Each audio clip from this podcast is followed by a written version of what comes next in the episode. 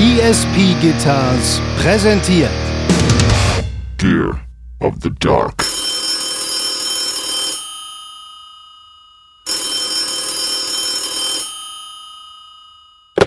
Am Apparat. Simon, gut, dass du dran bist. Rat mal, wer hier dran ist. Äh, uff, äh, Dave Grohl. Da hast du mich. Ja, ich bin's. Äh, ich ja, ich, ich wollte mich nochmal entschuldigen für, für mein ganzes Gehabe und Getue und ich wollte mich jetzt also offiziell hier bei Simon und insbesondere bei Hanno entschuldigen. Also äh, die letzten Jahre sind offensichtlich nicht spurlos an euch vorbeigegangen. Es tut mir nochmal leid. Äh, meine Frau hat einen schönen Kuchen gebacken, der, den schicken wir vorbei. Und auch an alle Hörerinnen und Hörer, also hier eine herzliche Entschuldigung. Spaß beiseite. Äh, hast natürlich eine gute Einleitung gefunden. Unsere letzte Folge äh, über die überbewertesten Bands erschlug natürlich ein wie eine Bombe. Ne? Also Das kann man wie, sagen. also wie am Reißbrett geplant, äh, äh, Schreibtischtäter sind wir. Ne? Ja, wie Pinky und Brain. kurzhaarige Bombenleger. Äh, astrein hat es funktioniert und also ne, viele Leute haben sich sehr gefreut über unseren unseren unseren Rant hier und da. Der ein oder andere fühlte sich natürlich auf den Schlips getreten, herrlich. Also es hätte nicht besser funktionieren können die ganze Nummer, oder? Da ist wohl was dran, ja. Ich würde sagen, brauchen wir unbedingt eine zweite Folge. Die Stimmen werden jetzt schon laut, von wegen wir brauchen dann direkt einen zweiten Teil. Machen wir. Ja, wir hatten ja schon eine ganze Weile eine, eine gewisse Idee, die eigentlich da total gut anknüpft. Ähm, am Thema überbewerteste Bands. Würde ich jetzt, ist nicht unbedingt der gleiche Titel, aber der gleiche Banner, aber sehr, sehr, wie soll ich sagen, artverwandt. Ja, Simon ist ja schon wieder was am Plan dran, ihr hört es. Äh, ja, dementsprechend, also äh, es war auf jeden Fall, die Folge hat mir sehr, sehr gut gefallen. Also viele Leute haben sich insbesondere äh, für den Foo Fighters Rant bedankt. Äh, und äh, der eine oder andere hat sich dann natürlich über so Spezialitäten. Gerade, also eben telefonierte ich äh, äh, äh, mit Bart, äh, Grüße gehen raus von der äh, äh, Plattenfirma Metallklingen, Plattenfirma von Metal Blade und äh, er sagte so, Alter, was hat er sich gefreut über den Foo Fighters Rant, aber jetzt müssen wir uns doch äh, Bärnackelfight-mäßig auf irgendeinem Hinterhof kloppen, weil ich Bad Religion beleidigt hätte, ja. Oh, Was ein Verlierer. Naja, gut. Grüße.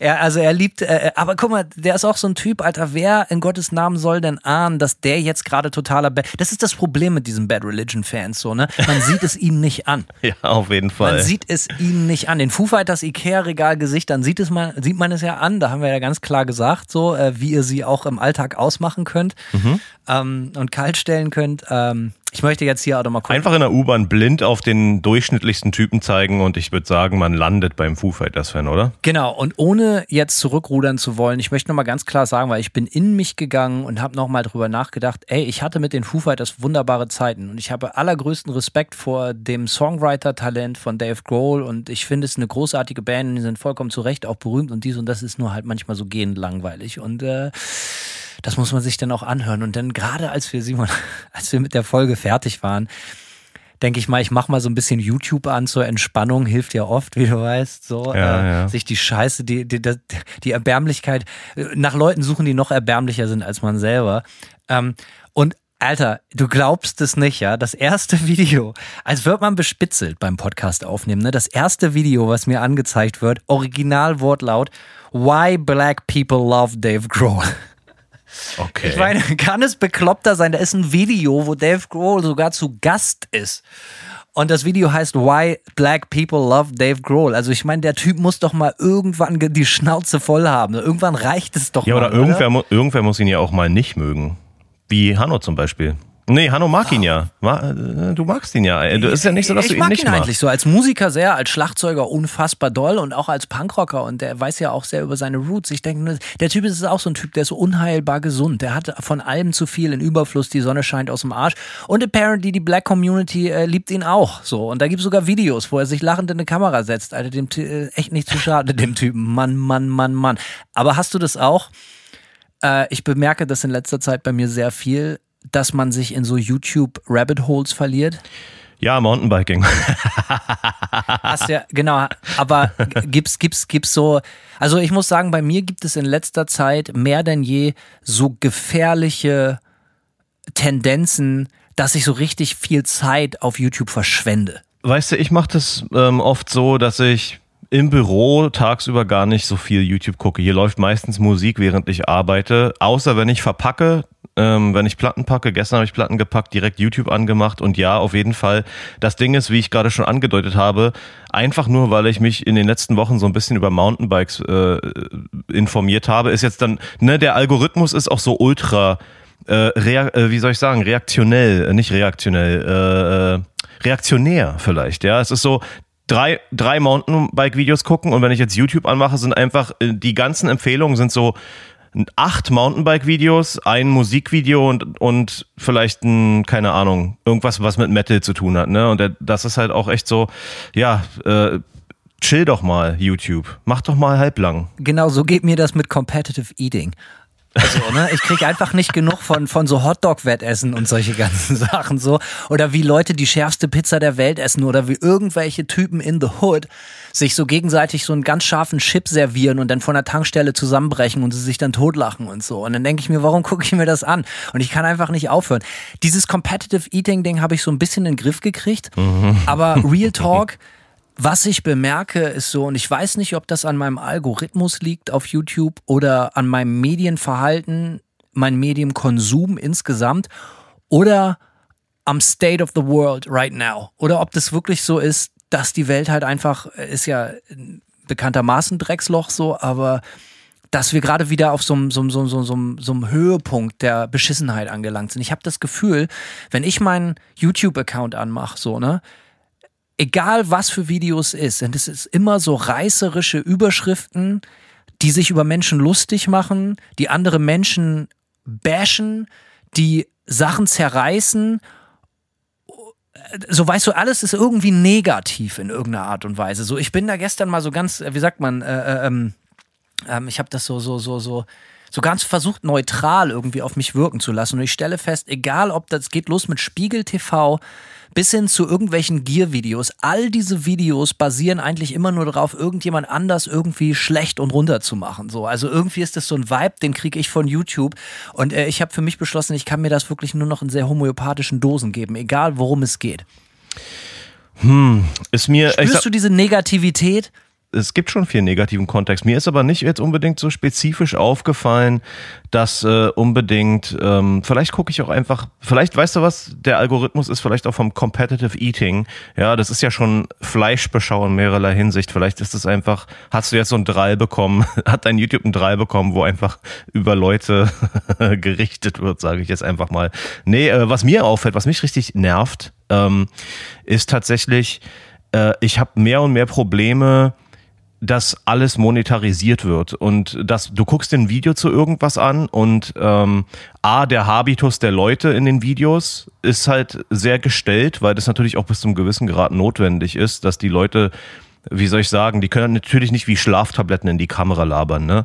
Und das heißt dann immer so, hey Mann, wie geht's? Ey, wow! Und so, ne? Und ich denke, Alter, Alter, ey, halt dein Maul, ne? Und du hast auch das Gefühl, mal angebrüllt zu werden von YouTubern. Du wirst eigentlich nur angebrüllt. Die reden immer mit so einer erhöhten Lautstärke, es ist so fast so rufen. Und dann kommt irgendwann, ja, und dieses Video ist gesponsert von so und so. Und der Punkt ist halt, ich habe das Gefühl, ich gucke eigentlich nur noch Werbung. Ja. Ich habe das, äh, alles fühlt sich wie Werbung an. Auch Sachen, die ich mir freiwillig angucke und äh, ich finde, dass dieser, dieser schmale Grad zwischen, äh, nennen wir es jetzt einfach mal, gesponsorten Content von irgendwelchen YouTubern und einfach nur knallharter Werbung zwischen Kommissar Rex am, äh, auf Sat 1 so, dass die, die Grenzen mittlerweile so dünn sind, dass es auch einfach keinen Spaß mehr macht, sich teilweise Sachen anzugucken, weil alles ist gesponsert von irgendwem. Und dann kommst du bei Mountainbike-Videos genauso. Ja, übrigens, hier ist äh, äh, Elektrolytendrink äh, und die und müsst ihr unbedingt mal probieren. Dann gibt's einen Gratispack dazu und ich krieg einfach echt und dann mit diesem ganzen Habitus dazu von YouTubern, von Influencern, geht mir extrem auf den Sack. Das Problem ist, dass man das natürlich vielleicht bis zu einem gewissen Grad irgendwie ich will nicht sagen verstehen muss, aber doch irgendwie auch annehmen muss. Dafür machen die halt, setzen sich hin und machen diese Videos so, weißt du, die man sich ja dann doch irgendwie anguckt. So, man hat ja die freie Wahl, sich das anzugucken oder nicht, aber ich verstehe, was du meinst. Ich finde das äh, besonders anstrengend, wenn man so merkt, dass die Leute irgendwelche Produkte vorlesen, so, so, so, so Product Placement, äh, über die sie überhaupt nichts wissen und auch nichts wissen wollen, sondern halt einfach nur sich ne, dann zwei Minuten Zeit nehmen und diese Scheiße vorlesen. So, weißt du, das ist äh, sehr, sehr anstrengend.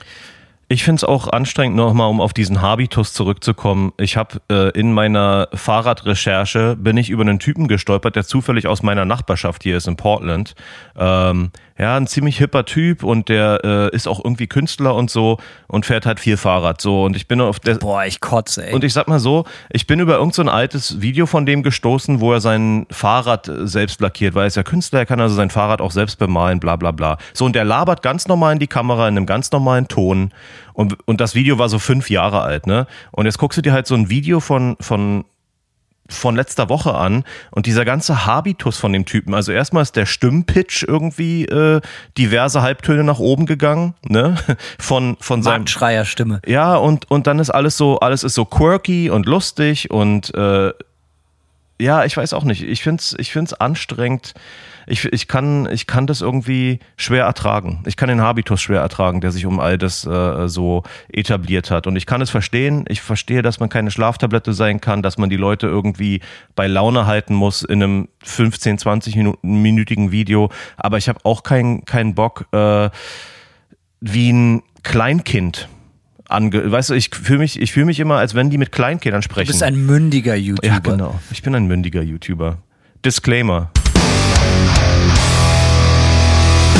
Also für mich stellt sich gerade auch das Problem, dass ich äh, für äh, ich bin jetzt gerade wieder zurück seit seit seit äh, boah fuck me seit fast zwei Wochen schon schon fast wieder Bergfest in Florida und ich kann mich gerade nicht entscheiden, ob ich zu wenig oder zu viel YouTube gucke. So also ich was ich sagen will ist, ich kann mich gerade nicht entscheiden, ob ich mehr relaxen sollte, mich entspannen sollte zu Hause und irgendwie wirklich bewusst versuchen, äh, runterzufahren, bevor es dann wieder zurück nach Europa geht, wieder Festival spielen und so. Oder dass ich diese Zeit nutzen sollte, um all das abzuarbeiten, was jetzt in den letzten Wochen, wo ich wieder Musik gemacht habe, live, liegen geblieben ist. Also äh, ich sitze hier, man kommt nach Hause und äh, nimmt in seinem Büro wieder Platz und man ist erstmal natürlich total froh, wieder zu Hause zu sein. Zu Hause ist da, wo ich wohne und äh, da ist es schön und da ist alles da. Da ist der Hund, da ist mein Kühlschrank, da ist, sind meine ganzen, mein ganzes Equipment, mein und vor allen Dingen mein Kinderzimmer, Schrägstrich Büro. Ähm, man hat auch schon mal Fotos davon gesehen und äh, kaum setze ich mich hier aber hin, kriege ich wieder so eine Schnappatmung. So anstatt mich dann zu entspannen und sagen, ja, so ein bisschen den Tag leben, gucken, was passiert, ein bisschen relaxen irgendwie. Ich bin ja schließlich zu Hause.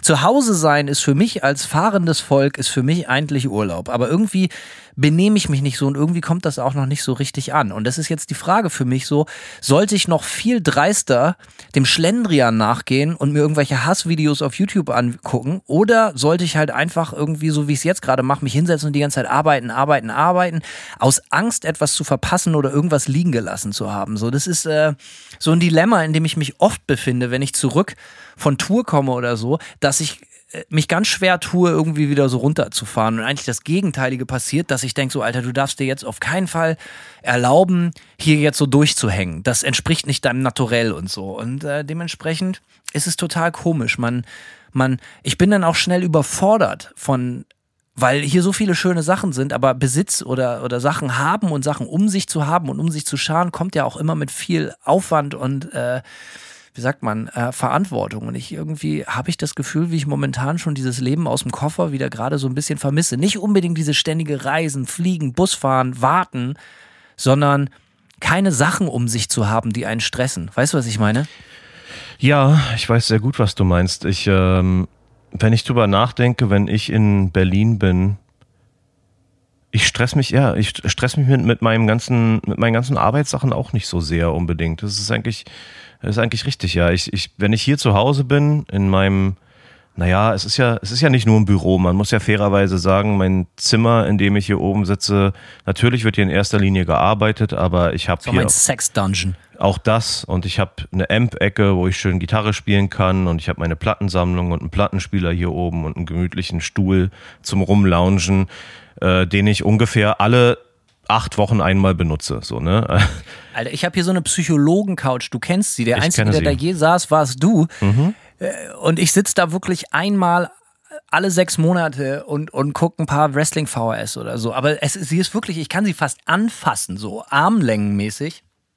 Aber es ist genau das Problem. So, ähm, kaum ist man in seinem, äh, seinem aktuellen Habit oder in seinem eigentlichen Habitat wieder, hat man die ganze Zeit das Gefühl, man hat so eine Bringschuld.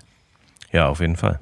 Kenne ich Und zu gut. Wie du sagst, wenn du in Berlin bist, so, wie ist das denn? Wie reist du? Nimmst du viel mit oder hast du genauso wie ich halt eigentlich im Prinzip immer nur eine Plastiktüte mit einer Zahnbürste dabei? Ich würde sagen, ich habe einen moderaten, eine moderate Menge an Zeug dabei.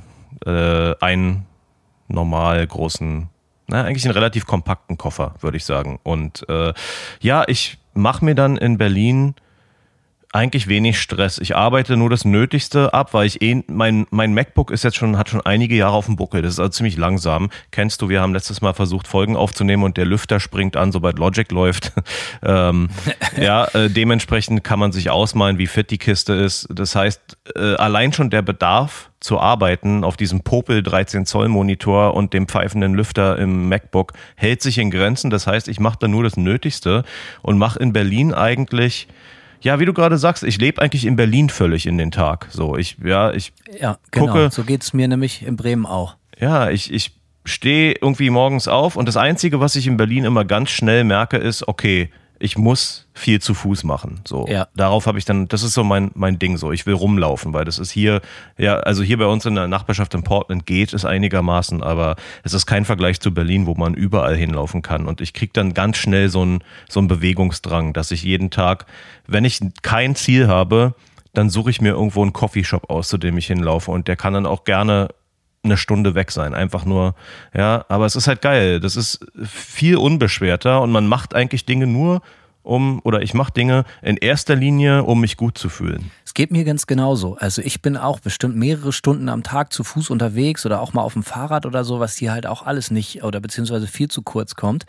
Und aufgrund dessen, dass ich halt auch in Bremen oder wenn ich in Deutschland dann bin und, und nicht gerade Konzerte spiele, jetzt so gerade ist ein gutes Beispiel, so wenn, wenn jetzt eigentlich nur du bist anderthalb Monate oder so am Stück da, spielst aber nur immer verlängerte Wochenenden Festivals. Die ganzen anderen, die, die Werktage, wie der Deutsche sagt, ähm, da ich nicht in meinem Büro sitze, stehe ich dann auch, und das auch nicht für mich erreichbar ist, stehe ich dann auch gar nicht mit dieser Bringschuld auf, sondern genau wie du lebe dann eher in den Tag. So, ich gehe dann erstmal spazieren, guck, was passiert, äh, lunge auf der Straße rum, abends an der Tankstelle und hab auch ein viel schlechteres Gewissen, als wenn ich hier, was halt total lustig ist, eigentlich zu Hause, so mein Safe Haven, was irgendwie mein, mein, wie sagt man ja, so mein Safe Space ist, was es auch ist. Ich liebe mein Zuhause, mein Büro ganz genauso wie du deins liebst, äh, dein, dein Raum so. Aber ich habe ich hab manchmal, also ich habe nicht diesen, diesen Stress, wenn ich irgendwie von zu Hause weg bin. Und wenn ich hier bin, habe ich immer das Gefühl, ich muss was machen, ich muss produktiv sein und so. Das Thema hatten wir an einer, an, äh, in einer anderen Apparatfolge schon mal so. Und natürlich gibt sich das thematisch so ein bisschen die Klinke in die Hand. Und da haben wir gesagt, von der Gefahr, sich zu überarbeiten. Was, was ich jetzt aber meine, ist halt, dass es mich manchmal nervt, dass es mir hier nicht gelingt, mich so zu entspannen, wie ich es gerne würde. Und dass ich offensichtlich aus meinem normalen Habitat raus muss, um so richtig geil in den Tag reinleben zu können, genau wie du es in Berlin auch schaffst. Ja, das Interessante ist, wir haben uns darüber natürlich auch schon ein paar Mal unterhalten. Ähm, bei mir schlägt es oft in Heimweh um. Und ich glaube, das liegt vor allem auch daran, dass ich jetzt, äh, das ist für mich dann wirklich wie, das ist so wie umgedrehter Urlaub. Früher war in Berlin sein Normal und Alltag, ja, und jetzt ist Berlin für mich halt Urlaub und ich kann meinen ich kann meine Zeit immer sehr frei gestalten und wie ich Bock habe. Und das heißt, meine äh, Assoziationen mit Berlin sind jetzt auch einfach immer nur geil. Wenn ich in Berlin bin, kann ich machen, was ich will und wann ich will. Und ich bin überhaupt nicht gestresst und ich merke dann auch, dass ich, äh, also ich sag mal so, ich hatte, ich habe Berlin nie überromantisiert. Ich fand es aber auch, ähm, als ich ausgewandert bin, auch nicht scheiße. Ich mochte Berlin eigentlich ganz gern. Aber jetzt ist es echt so, ähm, meine einzigen Assoziationen mit Berlin sind genau aufgrund dessen so positiv, ähm, dass ich jetzt immer äh, in Berlin ja so ein, so ein frei von der Schnauze leben habe, dass ich tatsächlich auch größeres Heimweh verspüre mittlerweile. Wie ist das bei dir? Interessant. Also du verspürst Heimweh, wenn du in Berlin bist oder wenn du sehr lange nicht da gewesen bist? Wenn ich sehr lange nicht da gewesen bin. Ich verspüre quasi das Heimweh auf den Lifestyle, den ich jetzt in Berlin habe. Und ich glaube, dass das schon auch damit zusammenhängt, dass ich eben in Berlin so viel freier Oh ja. ähm, mich so viel freier und nicht, nicht so verpflichtet fühle den ganzen, den ganzen Tag wie hier. Bei mir ist das sehr ambivalent. Das ist mal so und mal so. Also jetzt war ich ja zum Beispiel sechs Wochen gerade da und jetzt in zwei Wochen geht schon wieder los. Ähm, und das war wirklich diesmal richtig geil. Grüße gehen raus an alle. Es war wirklich wie so Sommerferien. Alle Kumpels waren irgendwie am Start. Das Wetter war fast durchgängig geil. Wir haben am Wochenende coole Shows gespielt. und unzählige alte Freunde, neue Freunde getroffen, auf der Straße rumgehangen und so. Es war einfach richtig, richtig geil.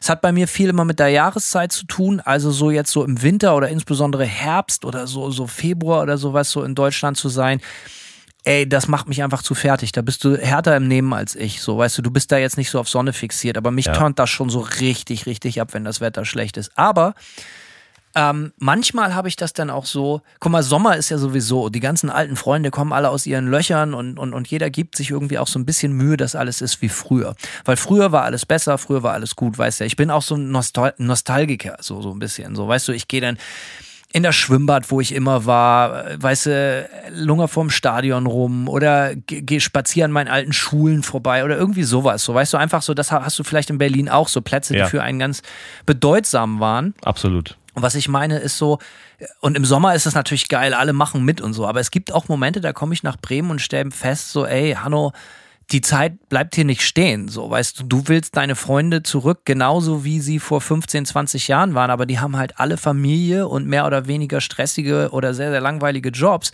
Und die lassen jetzt nicht alle stehen und liegen, nur weil du jetzt gerade in der Stadt bist. So. Und äh, das ist nicht, dass ich das verlange, aber ich bin trotzdem jedes Mal wieder so ein bisschen traurig, wie so ein Kind, wo keiner zum Geburtstag kommt. So, ich übertreibe jetzt so ein bisschen, aber natürlich kommt das auch aus so einer, so einer gewissen Ignoranz heraus, dass natürlich nicht jeder so ein Leben leben oder lebt oder leben kann, wie wir das halt tun, so, ne? Aber es gibt auch Momente, da habe ich das Gefühl, ich bin in einer alten Heimat und denke mir so, ey, ich, ich könnte hier nie wieder wohnen. So, da schnürt sich bei mir der Hals zu, wenn da auf einmal dieser Alltag, diese Lebensrealität und dann wird mir auch wieder ganz schnell bewusst, warum ich das auch verlassen habe und auch verlassen musste.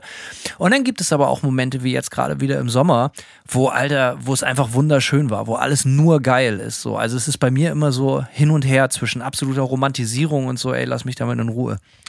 Also ich kann echt ganz konkret sagen, bei mir ist es selten so ambivalent. Das Einzige, was bei mir immer ein bisschen braucht, ist sich das wieder gewöhnen an den, an das Tempo in Berlin, an die Menschenmassen in Berlin, äh, an den Input, den man kriegt. Also ich brauche normalerweise safe eine Woche, zehn Tage, bis ich wieder total äh, mich normal fühle und auch halbwegs zu Hause fühle. Also äh, die ersten Tage fühle ich mich immer komplett wie ein Fremdkörper, so viel kann ich sagen. Und das geht mir komischerweise nicht so, wenn ich zurück hierher komme. Äh, wahrscheinlich, weil es etwas entschleunigter ist, so sage ich mal so. Ne? Aber in Berlin ist natürlich super, äh, also ist halt irgendwie gefühlt immer Vollgas auf, auf allen auf allen Kanälen so, ne? Und, ähm, es gibt ähm, auch einen großen Unterschied zwischen Zuhause und Heimat. Zuhause ist hier in Florida oder für dich in Portland. Zuhause mhm. hat man sich so eingerichtet, wie man gerne leben möchte. Zu Hause funktioniert man und alles um einen herum.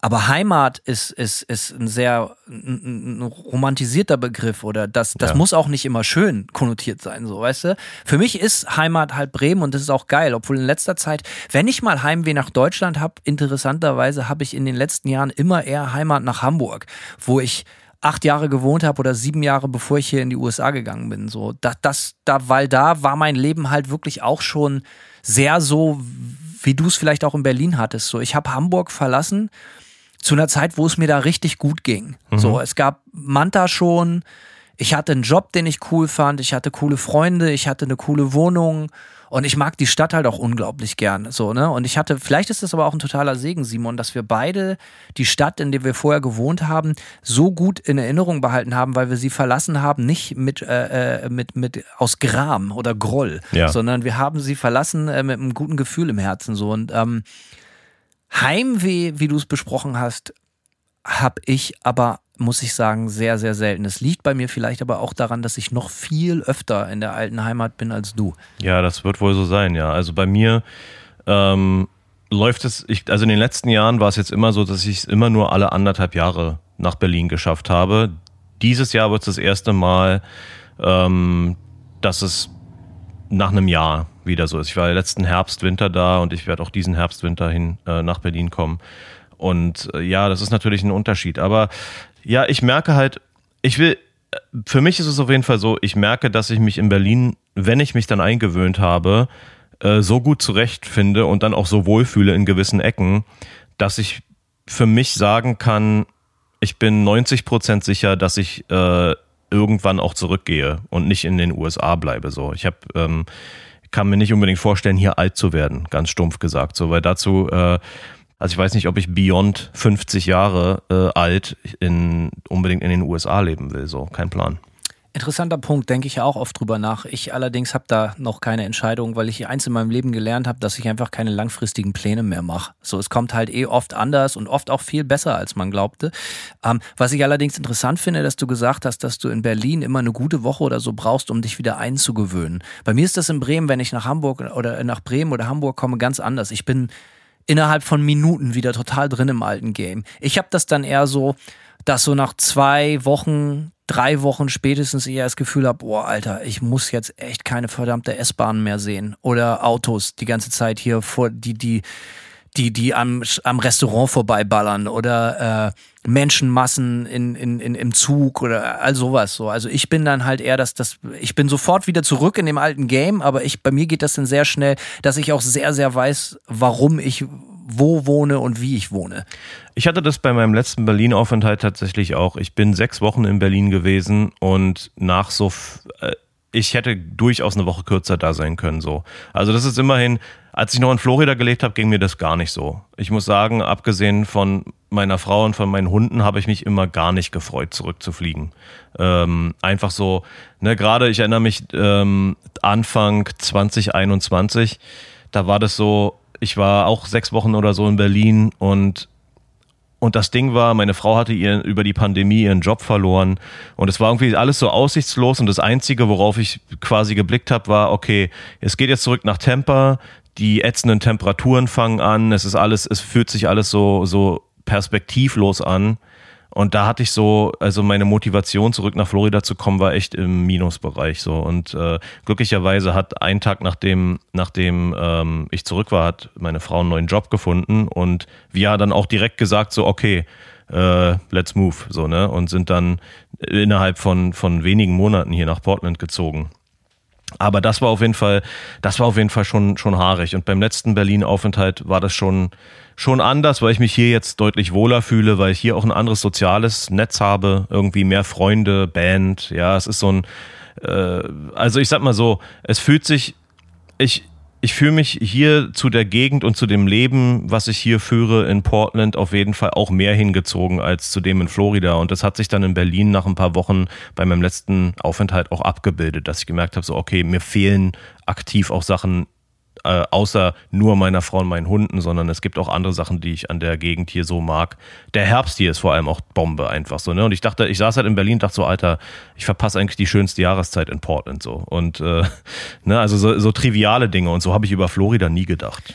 Ja, so unterscheidet sich das. Ich bin ja hier sehr, sehr gerne, so, ne, weil halt einfach diese Garantie auf Licht und Sonne für mich halt immer sehr wichtig ist. Was mich allerdings interessiert, wenn du sagst, so ja, du, du flirtest schon mit dem Gedanken, irgendwann wieder zurückzugehen, ich kann jetzt nicht behaupten, dass mir diese Gedanken nie kommen.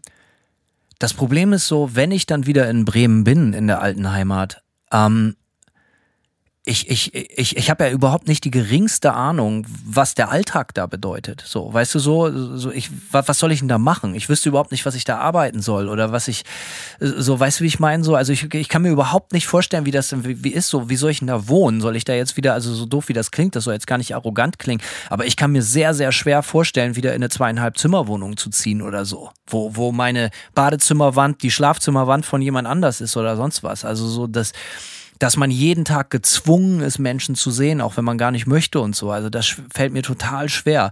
Und denn das, was ich jetzt vielleicht manchmal romantisiere, oh, die ganzen geilen alten Kneipen, die alten Plätze und so, wenn das auf einmal für dich wieder eine Realität ist, der du ausgesetzt bist, weil du nicht anders kannst oder weil, na Moment mal, weil ich mich dazu entschieden habe, so. Ähm, ich weiß nicht, ob ich das unterschätze vielleicht so ein bisschen. So dementsprechend, ähm, vielleicht ist so dieses Beste aus beiden Welten. Also für mich gibt es momentan keine, also ich fühle mich wirklich extrem wohl, wenn ich überlege, so ich bin allein dieses Jahr netto drei Monate oder so in Deutschland. So, ne? Und das ist natürlich das Geilste aus beiden Welten.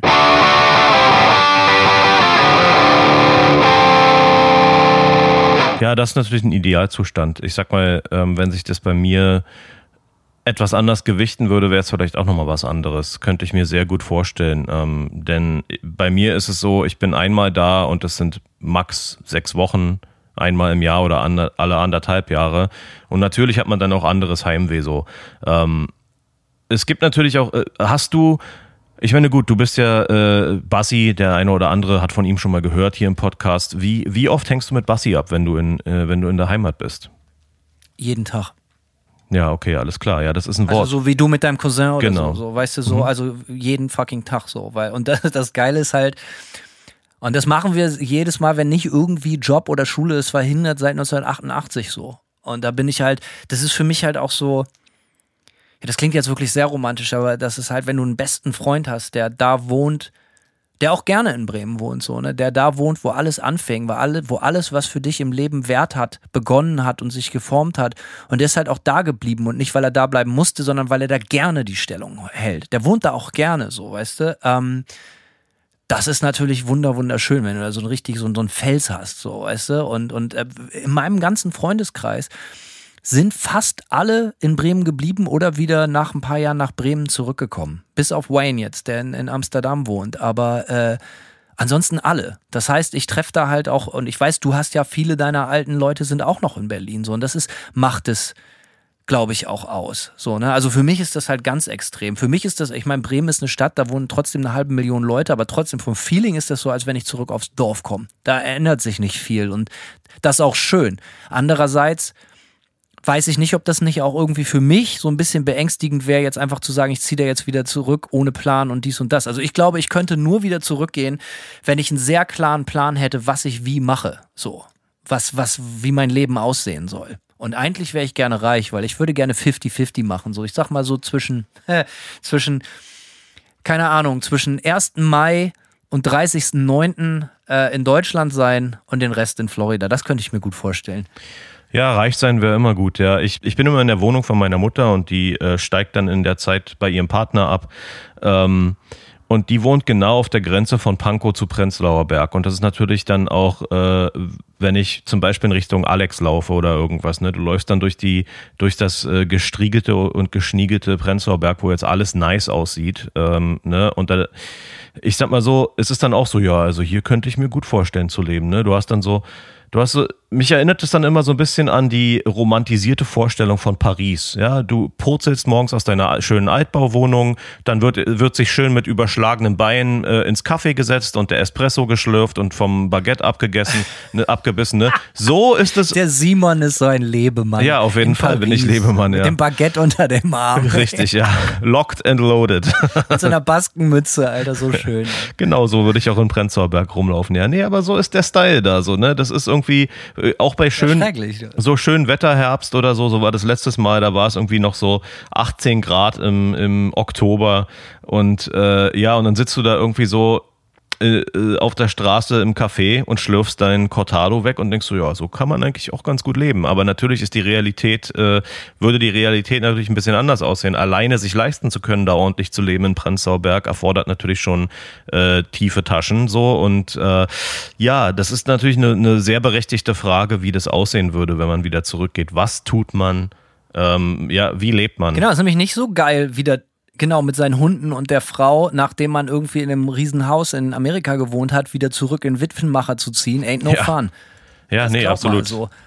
Und bei mir ist es halt auch so, wenn ich in Bremen bin, ich habe einen Kumpel, der, wo ich immer äh, in einem Zimmer in seiner Wohnung so zur Untermiete wohnen kann, das halt auch direkt am Silval. So. Also Bremer werden es kennen, das ist direkt, also es ist mir eigentlich mittlerweile auch viel zu viel, also viel zu viel Trubel, aber da bist du halt auch überall. Also es ist mitten direkt im Zentrum und so. Und da habe ich natürlich auch totales Glück, dass ich da nicht irgendwo in so einem Moloch irgendwo, also ich wohne da halt auch immer sehr, sehr gut und, und wohne auch direkt fußläufig von all meinen alten Kumpels und hast du nicht gesehen.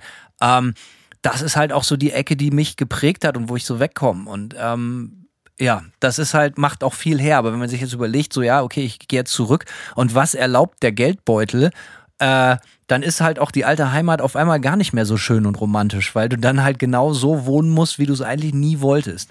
Ja, das ist schon auch, ich denke, man unterschätzt oder ich unterschätze das in meinen romantischen Vorstellungen auch oft, ähm, weil ich natürlich nicht zurückgehen könnte und einfach so Plug and Play in meinen alten Lifestyle zurück könnte, wo ich äh, super billig in einer Einzimmerwohnung im Witwenmacher im 17. Stock gelebt habe ähm, und extrem geringe Lebenserhaltungskosten hatte. Jetzt habe ich Frau, äh, Frau und äh, Hunde und ja, und man hat sich natürlich auch an gewisse andere Sachen gewöhnt, ja, sag ich mal. Und wie du schon sagst, in einem Haus zu leben, äh, ist auch ganz angenehm so. Aber ja, es ist, ich weiß, ich weiß auch nicht. Ähm, Let's face it. Man muss wahrscheinlich der Realität ein bisschen ins Auge blicken. Ähm, ich denke aber trotzdem, dass ich, ich denke trotzdem, dass ich mich grundsätzlich gut zurechtfinden würde, auch in einer äh, äh, akzeptablen Mietbude irgendwo in, in einem netten Viertel von Berlin. Aber klar, es ist dann, wird dann natürlich auch schnell nicht mehr billig.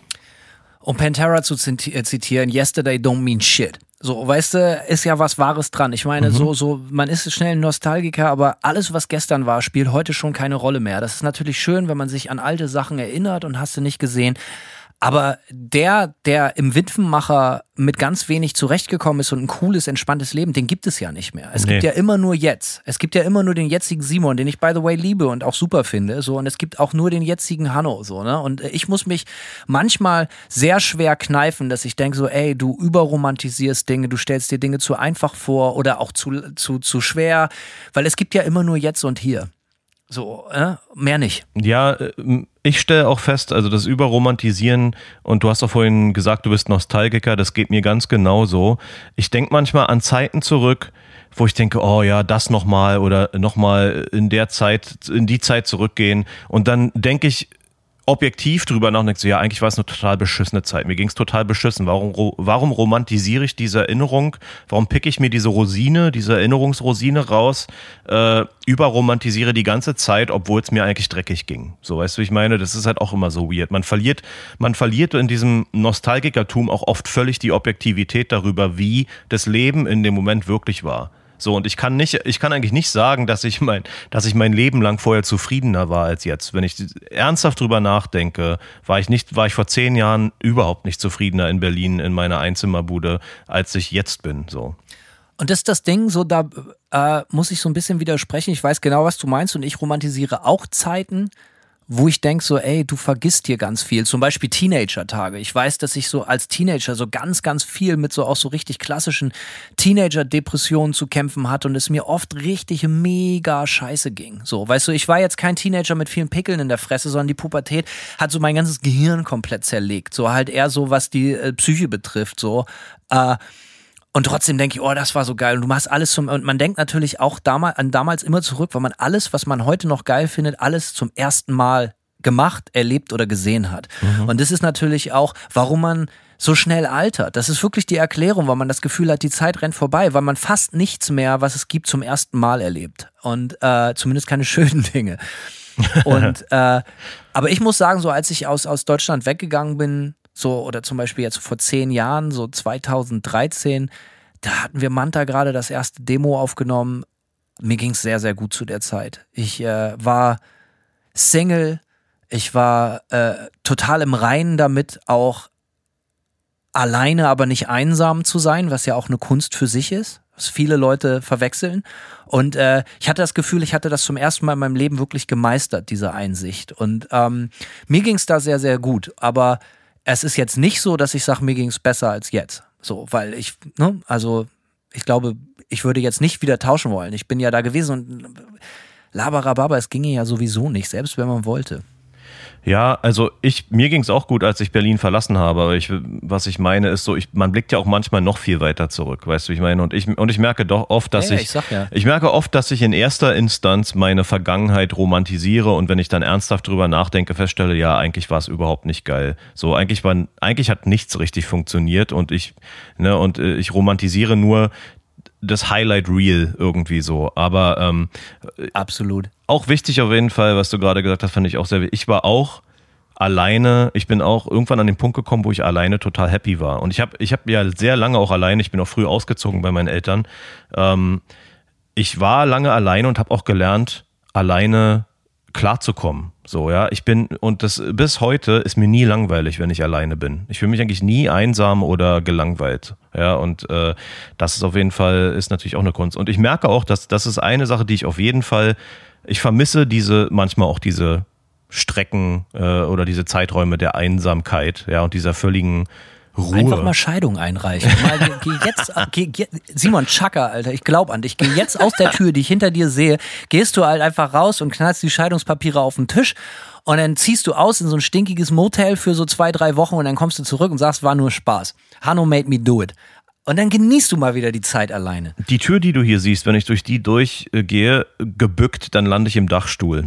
Das wollte ich dich schon immer fragen, warum diese komische, interessante Märchen-Zwergentür hinter dir ist und was sich dahinter verbirgt. Ja, da, äh, dahinter verbirg, äh, verbergen sich leere Gitarrencases, äh, Verpackungsmaterial fürs Label äh, und im Sommer staut sich die Hitze. Ich echt immer ja, hier, gucke.